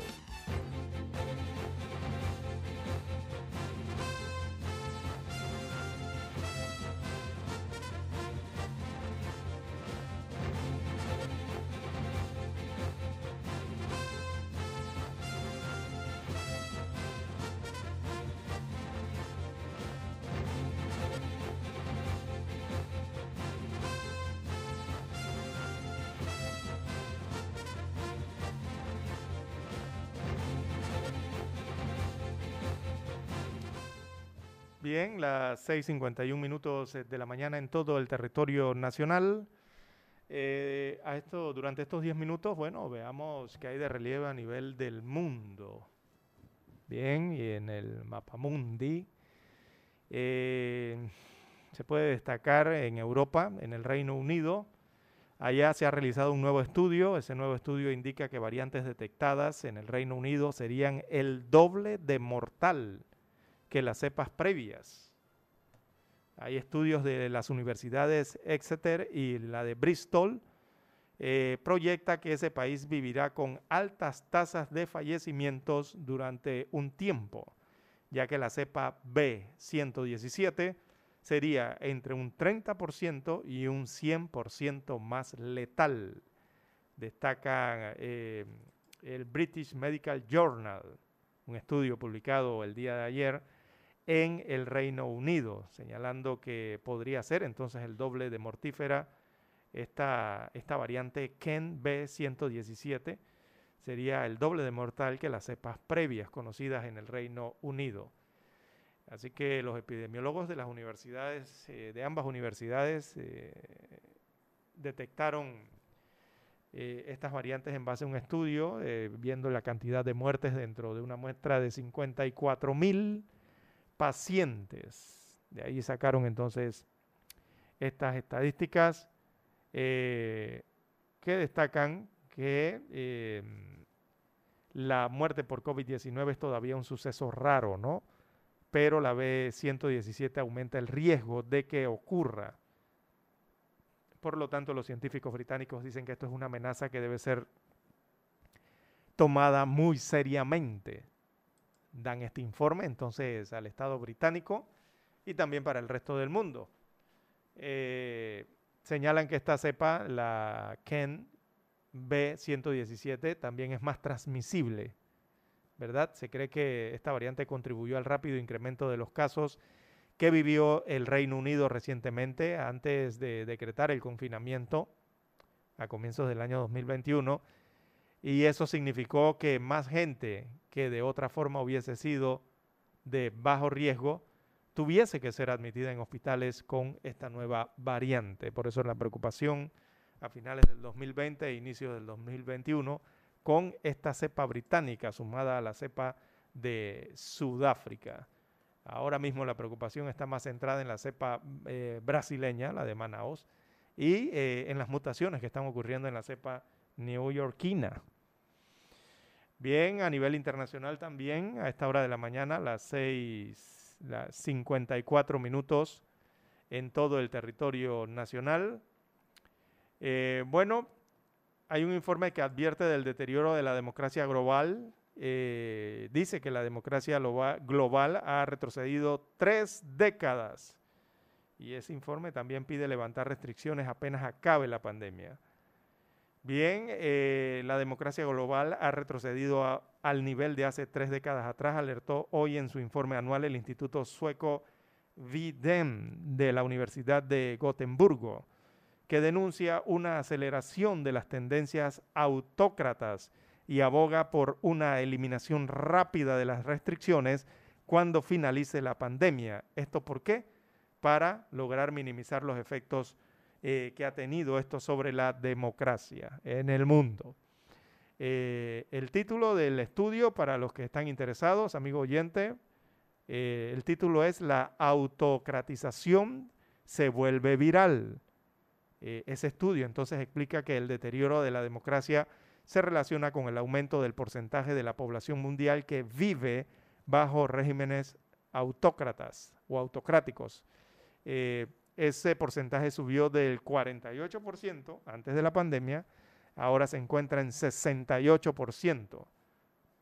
Eh, el alza de los países con tendencias autocráticas eh, subió del 6% al 34% y el incremento de las naciones donde hay amenazas serias a la libertad de expresión pasaron de 19% al 32% en los últimos tres años. Este sí, este estudio sí es un poquito más amplio, de tres años. Así que la caída es especialmente notoria en la región de Asia-Pacífico, también en Europa del Este, en Asia Central y en América Latina. Allí el informe apunta específicamente, ellos están analizando el estado de la democracia considerando cinco índices vinculados a los componentes que son los componentes electoral, el componente liberal, el participativo, el deliberativo e igualatorio. Son los cinco componentes en los que se basa este informe. Eh, mencionan a India, vemos aquí con un apartado, eh, que pasó de ser la mayor democracia mundial con sus casi 1.400 millones de habitantes, pasó a ser una autocracia electoral con una disminución en los últimos años de la libertad de expresión e incremento de la represión, eh, digamos, a la sociedad civil. Eh, contrario a esto, eh, Dinamarca, señala este informe, es el país más democrático del mundo. lo dice aquí el cuadro del estudio, en esta lista de 10 países que han caído en el 2020 bueno, eh, la lista de los que cayeron la encabeza Polonia, seguida de Hungría, Turquía y Brasil. Pero destaca el mismo cuadro que eh, Dinamarca es el país más democrático del mundo. Veamos lo que señalan de los Estados Unidos de América. Eh, resaltan aquí que los Estados Unidos de América ha perdido 0,13 puntos en este índice democrático en la última década, en parte debido a los repetidos ataques del expresidente Donald Trump a los medios de comunicación social y también a los políticos opositores de ese país. y también al debilitamiento sustancial del control del poder legislativo sobre el Ejecutivo. Así que, bueno, así está este informe, eh, que en detalle, repetimos, el nombre del informe es La autocratización se vuelve viral y es del Instituto Sueco Videm de la Universidad de Gotemburgo. Eh, vamos, aquí si encontramos a Panamá. Bueno, hay que esperar descargar el, que descargue el documento completo, bastante extenso, eh, en el que señala que en 87 países ha habido violaciones moderadas y graves debido a la pandemia. Entre ellos, aquí observo al Salvador, se nombra El Salvador en Centroamérica. Eh, dice que detuvo cientos de personas por violar las reglas de confinamiento, por eso estoy buscando a Panamá y mantuvo condiciones insalubres, dice en El Salvador, ignorando órdenes de la Corte Suprema de Justicia de ese país. Eh, también menciona este informe a nivel internacional que Costa Rica, nuestro hermano país, es el cuarto del mundo y el primero de la región con más niveles de democracia. Bien, parte de lo que destaca este informe, eh, que puede ser eh, extraído aquí del Google eh, con esta dirección. La autocratización se vuelve viral. Bien, amigos oyentes, las 6.59, 6.59 minutos de la mañana en todo el territorio nacional. Estamos a la espera de la señal de la voz de los Estados Unidos de América. También para hoy, amigos oyentes, tenemos que en Brasil, Luis Ignacio Lula da Silva, tras recuperar sus derechos políticos, recordemos las sentencias que fueron anuladas, eh, dijo el día de ayer, eh, mi cabeza no tiene tiempo para pensar en la candidatura del año 2022. Fue la primera pregunta que se le hizo en una conferencia de prensa. Eh, si iba a correr entonces para los comicios electorales del el próximo año. El expresidente insistió más en otras, en otras preguntas, en otros temas, entre ellos eh, invitar, insistió en invitar a los brasileños a vacunarse y a no acatar ninguna decisión imbécil, como lo dijo en sus palabras en la conferencia, refiriéndose a el presidente de Brasil, Jair Bolsonaro. Asimismo lo dijo, no acatar, abro comillas, ninguna decisión imbécil de Bolsonaro sobre la pandemia. Lo dijo ayer en conferencia de prensa Luis Ignacio Lula da Silva. Recordemos, él tiene 75 años de edad y a él lo van a vacunar la próxima semana. Y dice que no le importa de qué país venga la dosis de la vacuna, que él quiere vacunarse rápidamente. Bien, ya tenemos la señal desde Washington, Estados Unidos de América, en directo. Adelante, Daniel. Esta es Omega Stereo.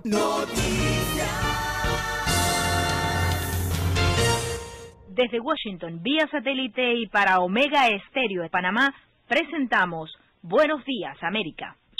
Buenos días, América. Vía satélite desde Washington.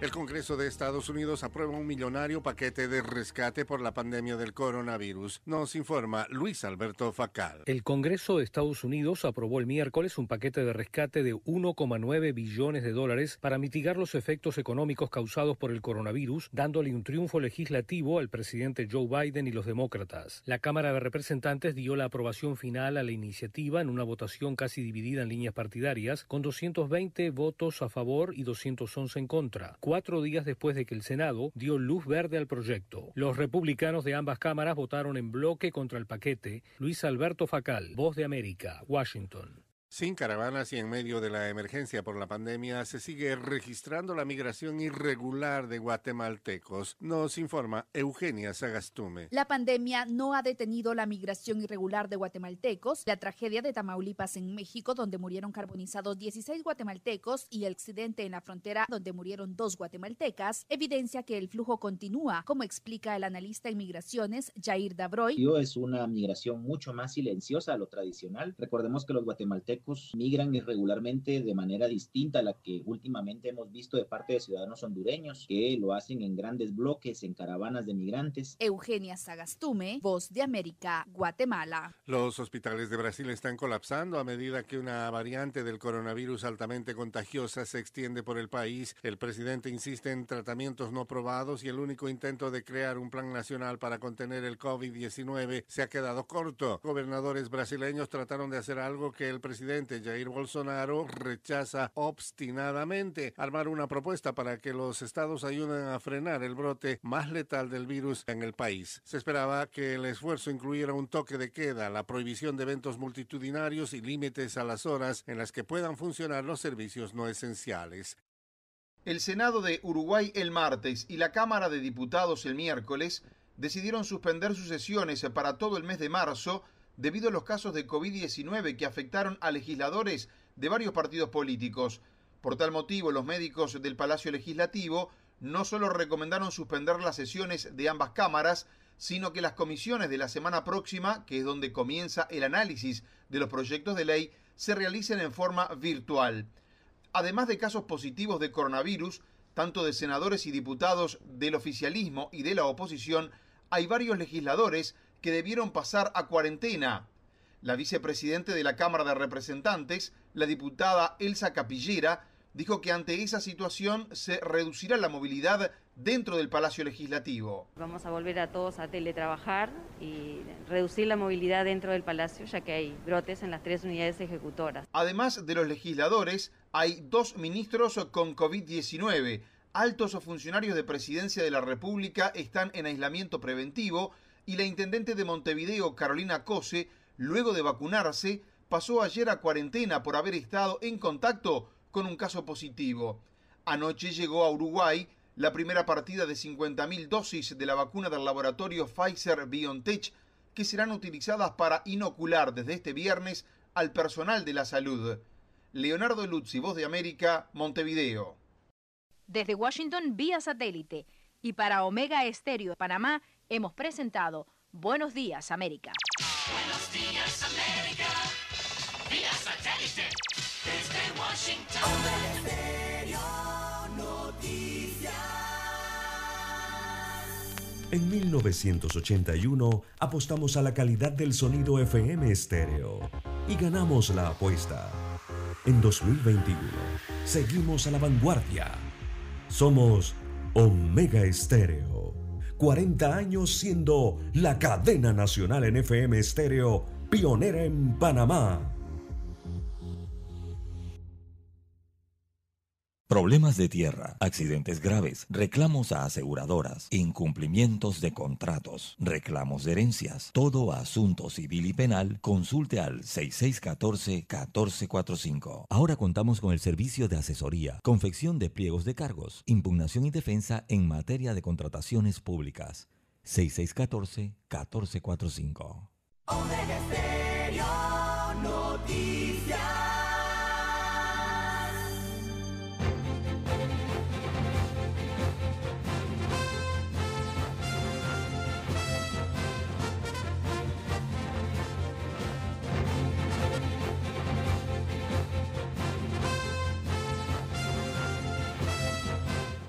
Bien, las 7.06, 7.06 minutos de la mañana en todo el territorio nacional.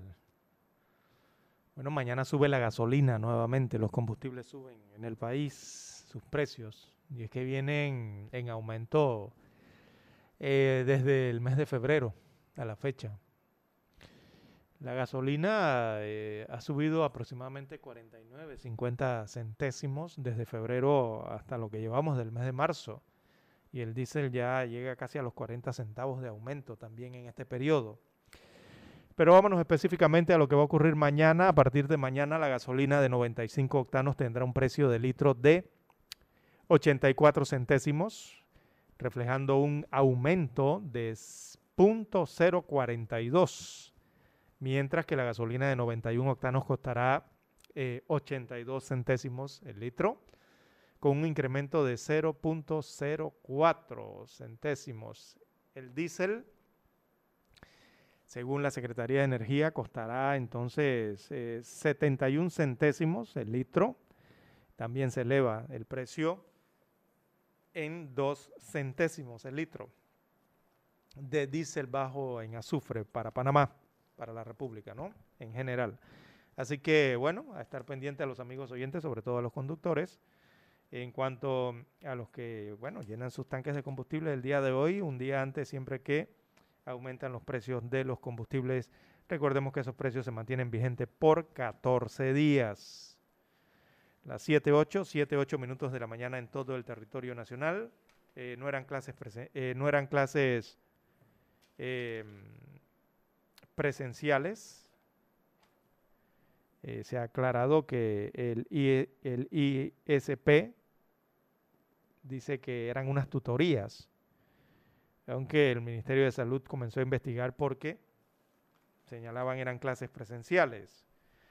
Así que la asistencia de estudiantes uniformados a las instalaciones del Instituto School of Panama, ESP, alertó a las autoridades educativas. Los niños están recibiendo tutorías, como establece el artículo 2 del decreto 25, porque estamos por culminar nuestro año lectivo en mayo.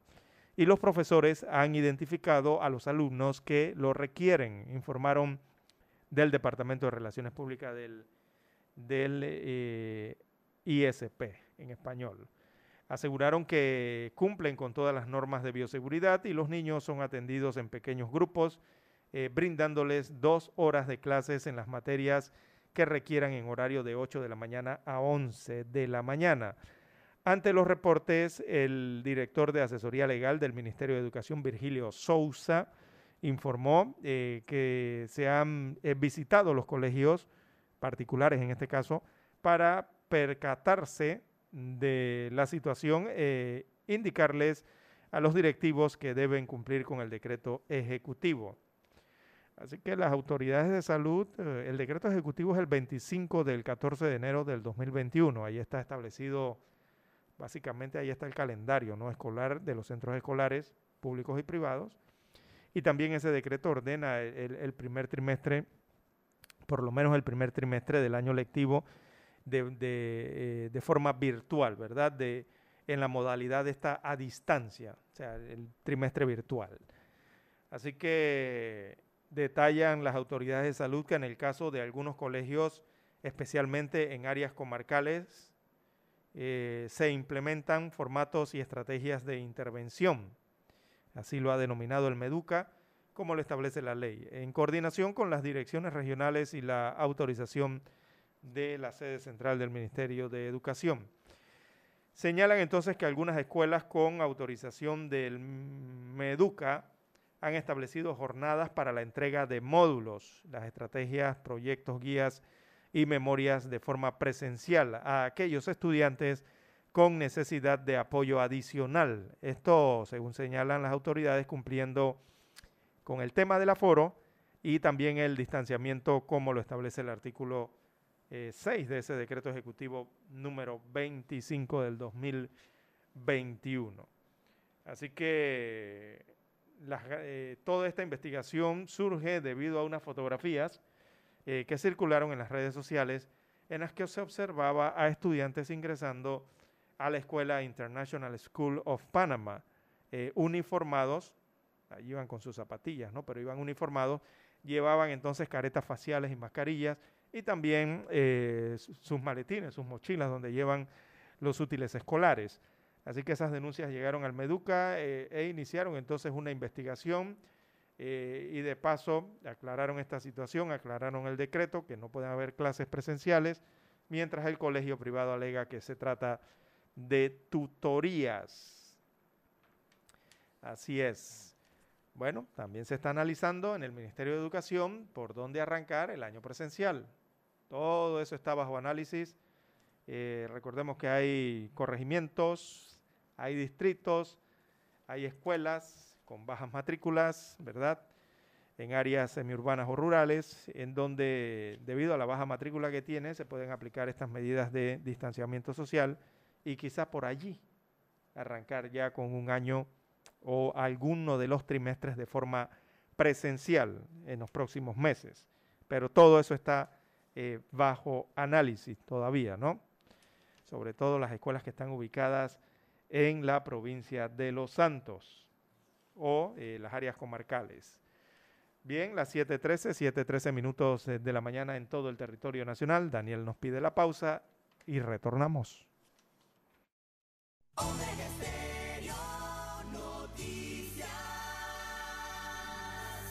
Omega Estéreo presenta el reportaje internacional vía satélite desde Washington.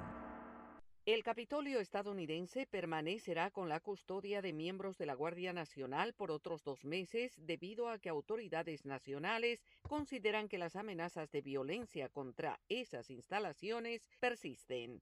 El secretario de Defensa, Lloyd Austin, aprobó la medida formal extendiendo el despliegue de los miembros de la Guardia Nacional en la sede del Congreso por dos meses más a petición de la Policía del Capitolio, de acuerdo con un comunicado emitido por ese departamento. Cerca de 2.300 efectivos de la Guardia Nacional seguirán proporcionando seguridad en Washington, D.C. hasta el 23 de mayo, luego que en los últimos días las autoridades habían discutido si realizarían la solicitud y cuándo lo harían a medida que se acercaba el 12 de marzo, fecha fijada para que los miembros de la Guardia Nacional abandonaran la capital estadounidense. En Washington, D.C., actualmente hay poco más de 5.000 elementos de la Guardia Nacional y debían dejar la capital este fin de semana, pero ahora se producirá un cambio táctico porque aún no está claro si algunos de esos soldados tendrán que quedarse uno o dos días más mientras llegan nuevos efectivos, son entrenados y se instalan en su nueva asignación. El Pentágono dijo que los funcionarios de defensa trabajarán con la policía del Capitolio para reducir gradualmente el número de miembros de la Guardia Nacional que son necesarios en la ciudad conforme pase el tiempo. La petición de extender el despliegue de la Guardia Nacional encontró resistencia la semana pasada cuando algunos gobernadores expresaron renuencia o se negaron a comprometer efectivos para que permanezcan por más tiempo en Washington, D.C.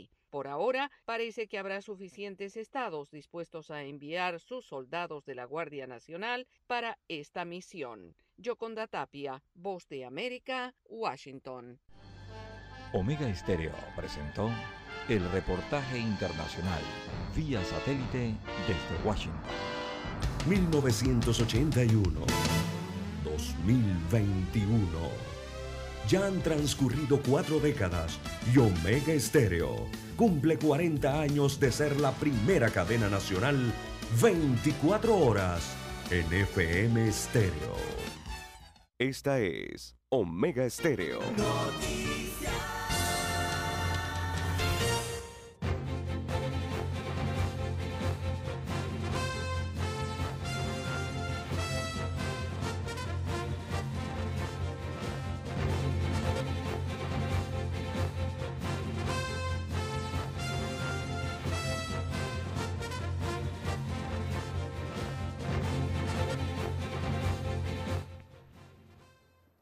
Amigos oyentes, en notas sueltas para la mañana de hoy siguen las denuncias de los billeteros de la Lotería Nacional de Beneficencia. Ellos denuncian que hay ventas bajas luego de la reapertura y le están exigiendo ahora un plan de acción a la entidad.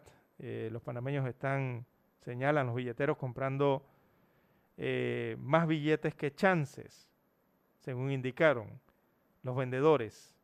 Así que los sorteos eh, jugarán como de costumbre los miércoles y domingos, según se anunciaron, se ha anunciado y, dieron a conocer las autoridades de la Lotería Nacional de Beneficencia. Así que están pidiendo a la lotería, a los billeteros, están pidiendo que tengan un plan para buscar eh, la manera de que las ventas eh, mejoren, señalan los billeteros, que calculan que las devoluciones pueden andar por el 40 a 50% cuando antes, eh, ¿verdad?, de la pandemia, esas devoluciones eran como máximo, si acaso llegaban a un 10%, eran las cifras que se manejaban con anterioridad.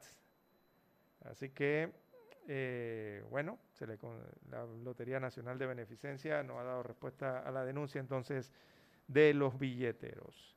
También hay reclamos contra gimnasios, ahora que se ha dado la apertura, y eh, hay usuarios que están denunciando, eh, se están quejando del cobro indebido de mensualidades y también el tema de las penalidades por las mensualidades eh, de forma digital al correo electrónico.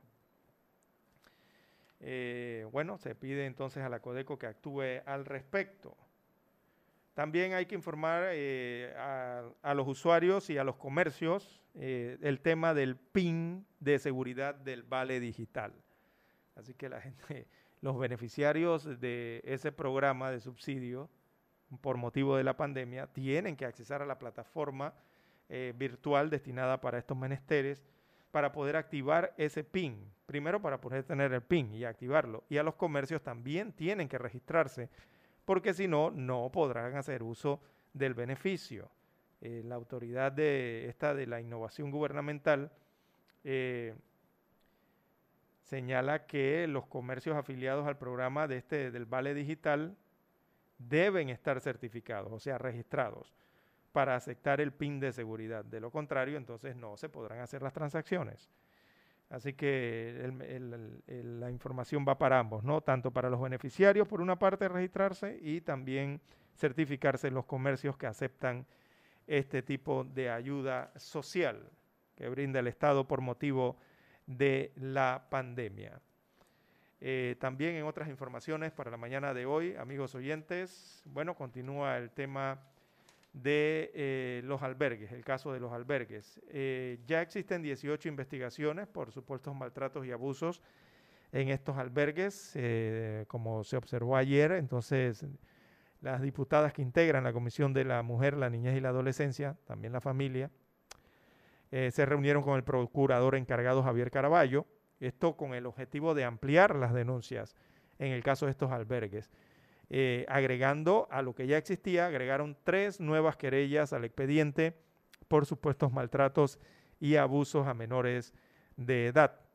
Eh, veamos, eh, ahí estuvo la diputada del 86, ¿verdad? También estuvo la diputada de, de Chiriquí y otra diputada suplente. veamos, Kaira Harding manifestó que el procurador eh, les ha solicitado al órgano judicial que la audiencia de formulación de cargos por abusos de un albergue que estaba fijada para el año 2023 sea adelantada para julio de este año. Así que por allí va la, la primera información o dato importante que surge de esta reunión, es que adelantan, van a adelantar entonces una eh, van a adelantar eh, una de estas, de estas audiencias, que el procurador anterior, eh, eh, Ulloa, había señalado que era para el 2023. Bueno, ahora la van a adelantar para este mismo año, julio de este año. Eh, también se realizó una inspección a lo que es la CENIAF,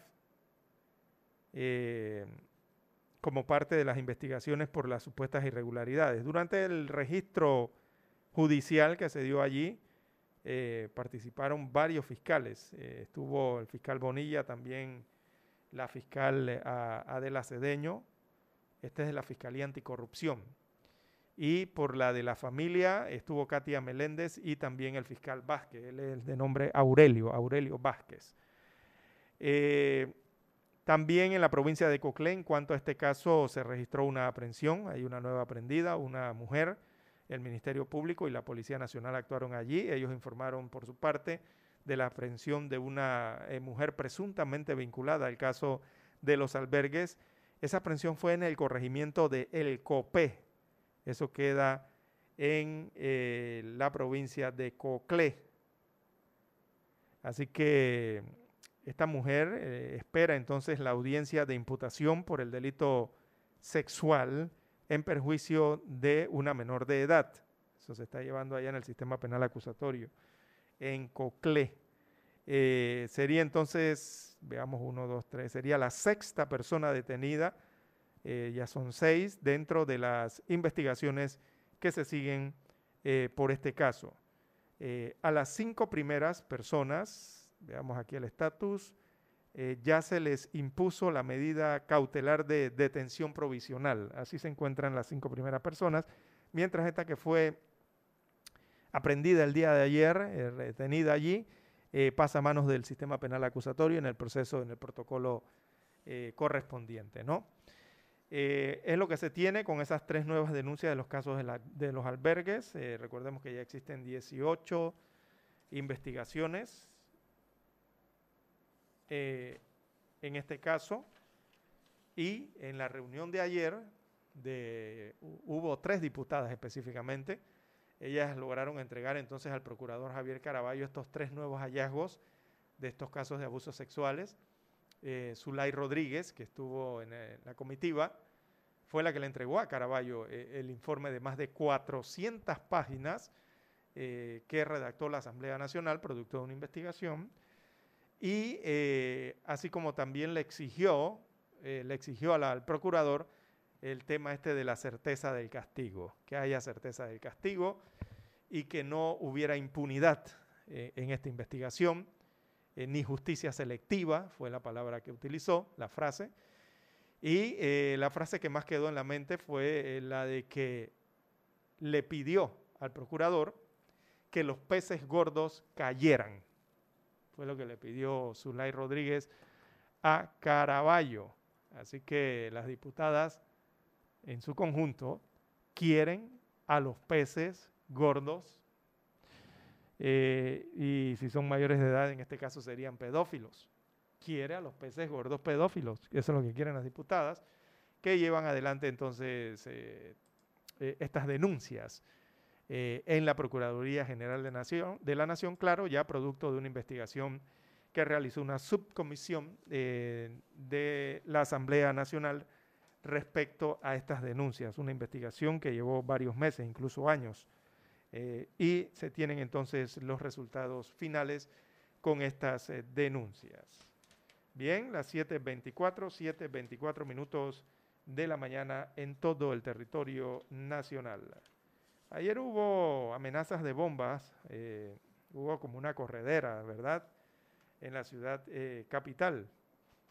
Hubo amenazas de bomba en Plaza Edison, eh, también una alerta de bomba causó pánico en la torre del BAC de la avenida Balboa. Esa está ubicada aquí en el corregimiento de Bellavista. Eh, específicamente en esa amenaza el edificio fue completamente desalojado. Todo ese edificio. Al lugar eh, llegaron los bomberos y los oficiales de las uh, unidades antiexplosivos de la Policía Nacional, quienes confirmaron que se trataba de una falsa alarma. Eh, por más de una hora, entonces se realizaron los trabajos de revisión de esa, eh, de esa infraestructura, de ese edificio. En sus tiempos fue uno de los edificios más altos de la ciudad en sus tiempos, ¿no? Así que se realizaron todos esos trabajos de revisión área por área en este edificio. Y en el día de ayer esta no fue la única amenaza, ya que en las redes sociales se divulgó la supuesta existencia de eh, mm, eh, artefactos explosivos en lo que es la Plaza Edison, en la vía Ricardo Joaquín Alfaro, la tumba muerto como se es más conocida.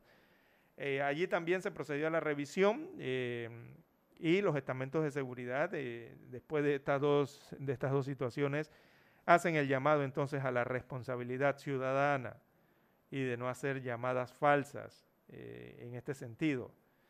Eh, con la corredera entonces que tuvieron el día de ayer, tanto en el corregimiento de Betania como en el corregimiento de Bella Vista con estas amenazas eh, de bombas. Bien, las 7.26, 7.26 minutos eh, de la mañana en todo el territorio nacional. También en otras informaciones para la mañana de hoy, amigos oyentes, tenemos que habrá un duelo nacional ya ahora sí lo declararon oficialmente a través del Consejo de Gabinete, pero serán días laborables. Hay que trabajar un día de duelo nacional de conciencia, pero hay que trabajar los tres días. La bandera sí estará media hasta, eh, y esto para el funeral del expresidente eh, Fito Duque, muy conocido aquí en el país. Bien, el reloj marca las 7.27 minutos de la mañana, no tenemos tiempo para más, hay que entregar la misión informativa para la mañana de hoy. En el control maestro nos acompañó Daniel Araúz y en el estudio 1 de noticias, este es su servidor César Lara. Que todos pasen un excelente